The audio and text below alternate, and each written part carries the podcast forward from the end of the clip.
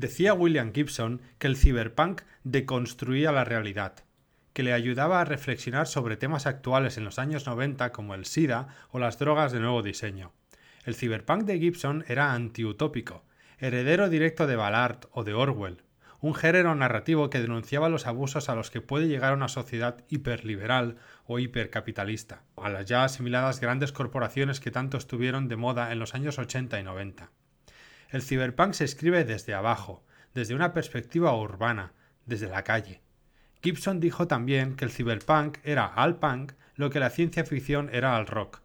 Era antisistema, antiliteratura, anticanon rechazaba con fervor la fantasía de los 80, tildándola de kitsch y de fetichista con la religión cristiana.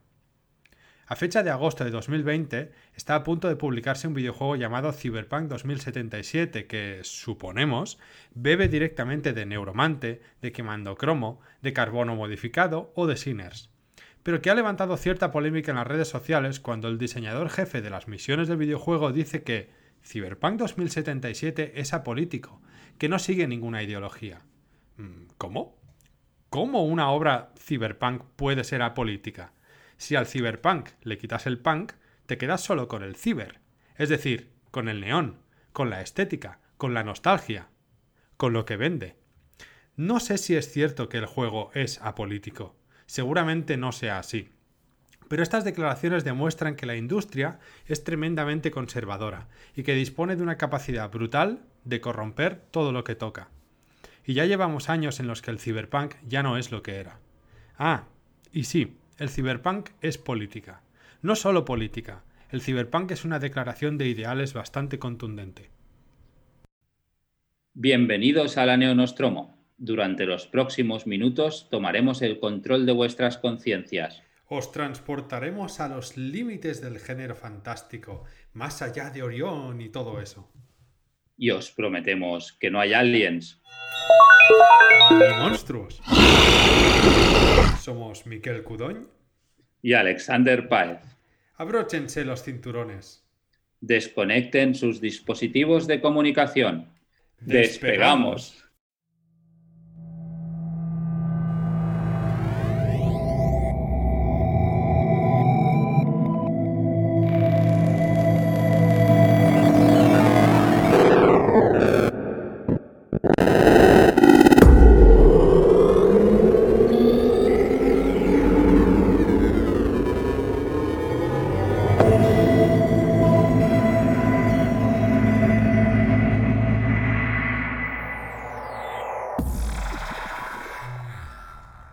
Bienvenidos a Neonostromo. Eh, gracias a Alex por este editorial con el que personalmente estoy muy de acuerdo y pasamos a las reseñas. Hoy os hablaremos de dos libros escritos por sendas autoras. Yo reseñaré Mexican Gothic, un libro que ha salido hace relativamente poquito de la autora Silvia Moreno García y Alex hablará de Architects of Memory de Karen Osborne. Vamos a ello. Silvia Moreno García ya lleva varios libros publicados que me llaman la atención, pero por A o por B acabo no leyéndolos.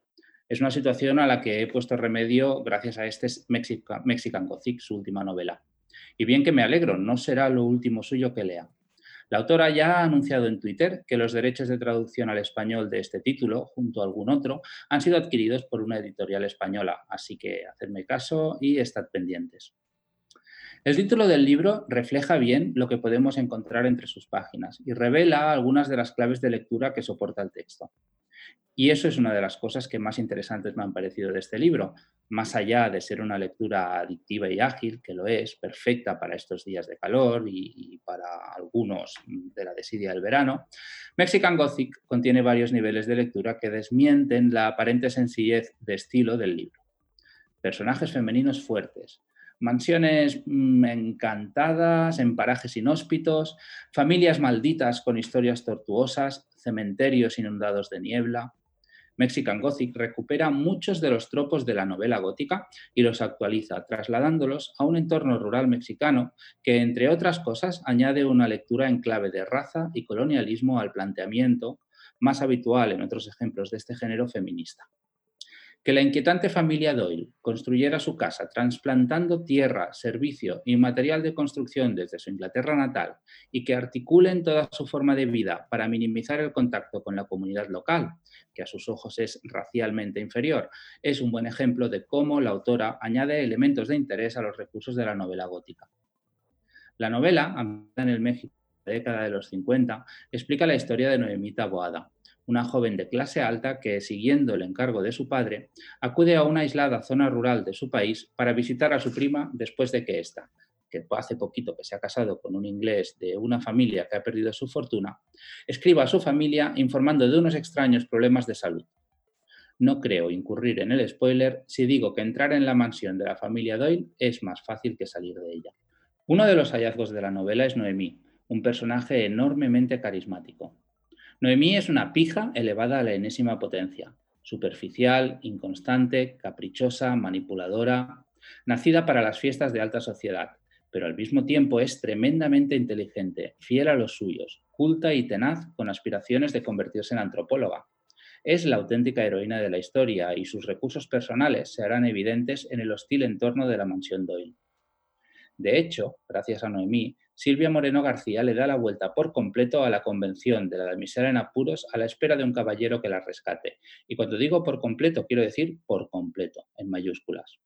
Sí, en el núcleo de la historia hay una damisela en apuros, la prima de Noemí, pero la forma que tiene la historia de poner esa idea en el centro y amplificarla en algo mucho más grande hace que la resolución y la exploración del tema vayan mucho más allá de un recurso para hacer avanzar la trama.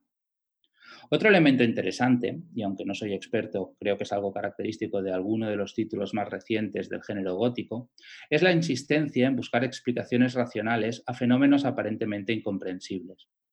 Aquí vuelve a jugar un papel la, mentalidad tozudamente analítica de Noemí y su conocimiento de la literatura científica, antropológica sobre el folclore de su tierra, aderezada con alguna otra fuente de información que irá encontrando a lo largo de la historia literatura gótica, ciencia ficción, terror.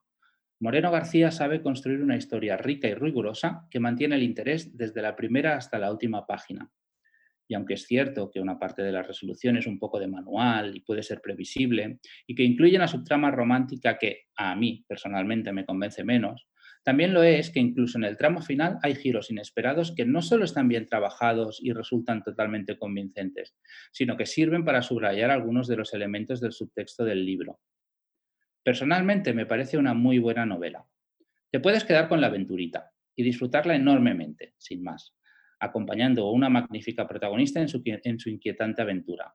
Pero si entras en el juego de buscar un subtexto y disfrutar del diálogo con otras novelas góticas, y no lo he dicho, pero el libro tiene su puntito metaliterario, se puede convertir en una lectura muy gratificante.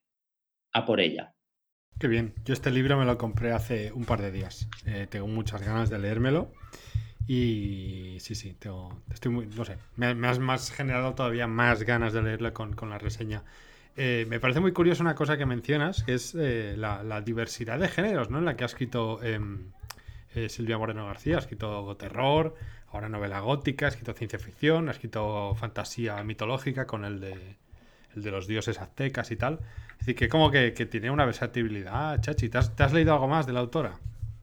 No, cuando hablaba de, novela gótica, horror, ciencia ficción, me refería estrictamente a esta novela que mezcla ah, géneros. Ah, o sea, no, es, o sea, es novela gótica, pero tiene un punto de ciencia ficción, el terror está ahí porque el gótico está. Me refería más bien a eso, aunque por lo que sé mm. de, su obra sí que sí que ha tocado varios géneros y, la sensación que yo tengo es que sí que debe ser versátil. Tengo, me he comprado hace poquito y aún no lo he comenzado Signal to Noise, que es otra novela suya que me parece que es más bien cercana a la fantasía urbana, pero hasta que no lo lea tampoco quiero hablar mucho. Sí, yo de, curiosidad. Yo de Silvia me he leído dos, dos, aparte de Mexican Gothic, que no me lo he leído todavía, que son el de Prime Meridian, que es una novela de ciencia ficción, sí, muy, muy sencillita, muy asequible, está bien. Tampoco como para ganar premios o algo, pero, pero, está chula. Y la de eh, los dioses eh, aztecas, que esta me gustó un pelín menos, era demasiado demasiado un retelling del Popol Vuh, ¿sabes? El libro este de los aztecas. Demasiado como eh, mitos nórdicos de Gaiman, que es como demasiado recontar. Pero Pero la verdad es que son libros entretenidos y se dejan leer y es una autora bastante popular en general. Tengo ganas de leerme la de los vampiros en México. Sí, eh, cosas oscuras, ¿no? sí, Dark Seas o algo así, sí. Yo estaba entre leerme a continuación este, este que dices ahora tú, o A Signal to Noise, y, por argumento me llamo más eh, A Signal to Noise, además es su primera novela, me parece, con lo cual pues tenía un poco de curiosidad por ver el debut. Em, sí, yo, yo esta ya te digo, ¿eh? yo creo que es una novela o sea, se puede leer como una novela entretenida sin más y está muy bien hecha y bien, pero yo creo que tiene algo más. Creo que vale la pena rascarle un poquito. Sí, sí. Pues eh, nada más que añadir. Eh, tengo ganas de leérmela y, de compartir, a ver qué tal. Vale, muchas gracias. Pues a ver, espero que te guste. Pues yo os hablaré de, una novela de ciencia ficción que se llama Architects of Memory o, Arquitectos de, la Memoria, de los Recuerdos, de, de Care Osborne. Es una, es una primera novela de, la autora americana de ciencia ficción y, y la verdad es que me ha gustado mucho. Imaginad que vivís en un mundo donde cualquier recurso cuesta un dineral, donde la única forma de sobrevivir es hipotecar tu vida, tal cual, hipotecar la vida a una empresa y trabajar para esta corporación de por vida. Ahora imaginad cuando vosotros, en vuestra vida diaria, vais a un banco a pedir un crédito.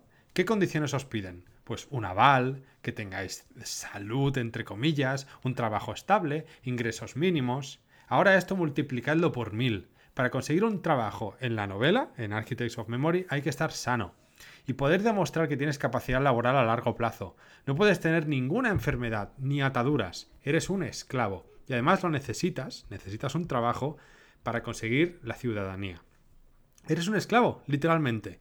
Este es el telón de fondo en el cual se, construye la historia de Architects of Memory de Karen Osborne, novela que de hecho se publica a finales de agosto. Eh, a fecha de grabar este podcast estamos a finales de julio y que yo he tenido la suerte de leer eh, eh, una, copia de prensa y he disfrutado muchísimo del libro.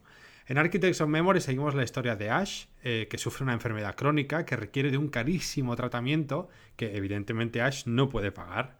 No solo eso, sino que en el momento del libro ya debe una altísima deuda a su actual compañía pero cada incidente que, requiere tratamiento médico, por poco que sea, aunque sean solo unas aspirinas, suman años de trabajo no remunerado, por lo que no solo debe ocultar su enfermedad crónica, es decir, no tratarla nunca, no, no medicarse, para ser libre y tener la ciudadanía, sino que ni siquiera puede tomarse algo para un, no sé, un dolor de cabeza o una tirita.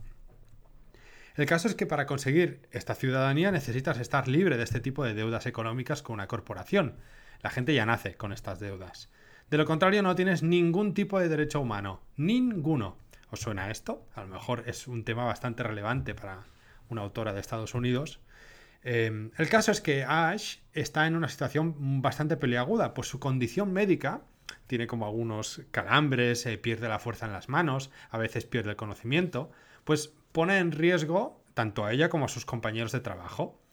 Pero para ella es necesario ocultarlo a toda costa, porque si no, no puede salir nunca de ese ciclo. Ash trabaja en una nave que se dedica a recuperar escombros de naves que están varadas o, que han sufrido un accidente, eh, tanto en el espacio como en planetas. Y en el inicio de la novela eh, comienza cuando detectan tecnología alienígena de unos alienígenas que se llaman eh, y detectan un arma alienígena que podría solventar de, un plumazo todas sus deudas. Pues la compañía Aurora, para la cual ella está eh, indenture, que sería como un contrato de por vida, eh, se convertiría de pronto en líder en el mercado en un abrir y cerrar de ojos, por lo que le saldarían su, su, deuda. Por supuesto, todo se complica y la trama toma un cariz vertiginoso con, con Ash intentando pues, sobrevivir y esta especie de carrera por conseguir el arma. La trama ocupa apenas unos pocos días y el libro tiene casi 400 páginas. Por eso lo digo para que entendáis a qué me refiero con ritmo vertiginoso. Además es una historia entretenidísima, llena de humor, tiene, tiene una, historia de amor muy interesante en la cual Ash ha perdido a su anterior pareja, que era un hombre, pero está enamorada de su capitana de, la nave. Eh, y además está llevado súper bien, es muy, muy, entretenido, muy interesante y muy para nada, no sé, meloso ni, ni, ni, ni, pegalos, ¿no? Está, está, está muy bien. Es una, historia llena de tensión, llena de aventura, tiene muchísima acción, tiene situaciones bastante, bastante chungas y, al límite de, la supervivencia. Y en general es una carrera por conseguir ser los primeros en obtener esa arma alienígena que, bueno, pues también aporta un cierto tinte a novela de primer contacto, y lo digo entre comillas, aunque no me veáis, eh, porque no hay un primer contacto per se, pero sí que hay como ese esbozo de una, sociedad, de una, civilización alienígena. Y por tanto, crea un conjunto en el cual da como resultado una obra muy, muy, muy poliádrica y variada, con personajes muy interesantes. Eh, de hecho, tenéis toda una tripulación a vuestra disposición con una variedad de personalidades bastante interesante. La historia, pese a ser bastante distópica, tiene una atmósfera y una especie de mm, rintintín de superación, de las cosas se pueden solucionar y se puede salir adelante. Tiene una atmósfera también de, pues, de lucha por la supervivencia que, a mí personalmente me ha atrapado por completo y, a veces es de esos libros, ¿no? Que caen cuando los tienes que leer y, a mí me han encajado muy bien y, es el tipo de libro que quería leer ahora mismo. Creo que es necesario, especialmente hoy en día, leer libros donde tenemos a personajes que, bueno, pues viven situaciones límite, viven situaciones muy jodidas, pero que consiguen superar las adversidades pese a todo. Incluso si eso los sitúa en un umbral moral dudoso, o si a lo mejor no queda claro que las superan, pero que al menos luchan y tiran adelante es eh, la anti de Siria como libro, ¿no? Eh, es muy interesante cuando, cuando leo personajes que toman decisiones que para mí suponen cruzar líneas rojas morales, y entonces veo cómo se desarrollan las consecuencias de esas decisiones, y eso es un poco lo que pasa con el personaje de Ash. Eh, en definitiva, es un libro que, que, engancha y que podría yo resumir como un cruce entre El largo planeta iracundo de Becky Chambers y Autonomous de Annalyn Newitz. Desde luego es uno de mis libros preferidos de ciencia ficción de este 2020.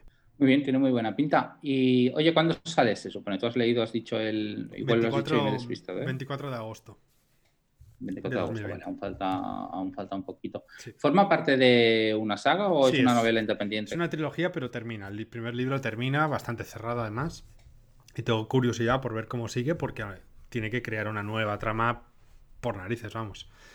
Em, así que tengo ganas de ver. De hecho, estoy esperando que salga la precompra porque va a ser de esos muy, muy, muy poquitos libros que precompro. No lo hago casi nunca. Y este caso va a ser porque me ha gustado mucho, me lo he pasado muy bien y, necesito más. Muy bien. Quizá la, única duda que me queda, ¿no? Porque cuando lo describía sí que sonaba a una cosa bastante distópica que, que buscar un referente reciente a mí me recordaba un poco algunos planteamientos de por tu descripción, ¿eh? igual los libros después no están así, pero la lectura de La Brigada Luminosa de, o La Brigada de Luz, se llama en mm, español, de, Cameron Harley. No, no lo veo, es, tira más por eso, por Autónomos. Creo que sí que has leído Autónomos, ¿no? Sí, sí, sí, sí. Sí, creo que tira, más por ahí, pero quizá con una especie de, contexto o de escenario más parecido al de, al de la novela de Becky Chambers. Vale. Y, eso es más bien el escenario, ¿no? Luego el planteamiento entiendo que es más cercano a la space opera, aventura espacial. O... No, no, el, planteamiento es más cercano al de Autonomous, pero el escenario es más parecido, o sea, al de, sí, al de Becky Chambers, con una tripulación en una nave, pero bajan a planetas y van a sitios y bueno. Está, está, está guay, está muy chulo. Vale, muy bien. No, tengo muchas preguntas, ¿eh? Es un libro que, que, quiero leer. Habíamos hablado del mientras te lo leías y, cuando salió y seguro que, seguro que acaba cayendo. Si hubiera sido de una serie y te hubiera dejado colgado, a lo mejor hubiera pospuesto un poco comenzarlo, pero si tiene un final satisfactorio, aunque luego haya más, eso me... sí, yo, no sabía que había más hasta que acabé, bueno, acabé el libro y le puse un comentario a la autora en Twitter de que me había gustado mucho. Y cuando lo compré, porque me, me, lo había leído eso en una copia de prensa, pero me he comprado el libro porque quiero tenerlo, eh, vi que era la primera parte de una saga y me quedé, ostras, mira. Vale, muy bien. Pues muy bien. Pues nada, como de costumbre, para terminar este Neonostromo, vamos con una cita. En este caso es de Nuestra parte de noche de Mariana Enríquez. Es un libro que me acabo de terminar y que me apetece comentar una cita del libro. Dice así: Los fantasmas son reales y no siempre vienen los que uno llama.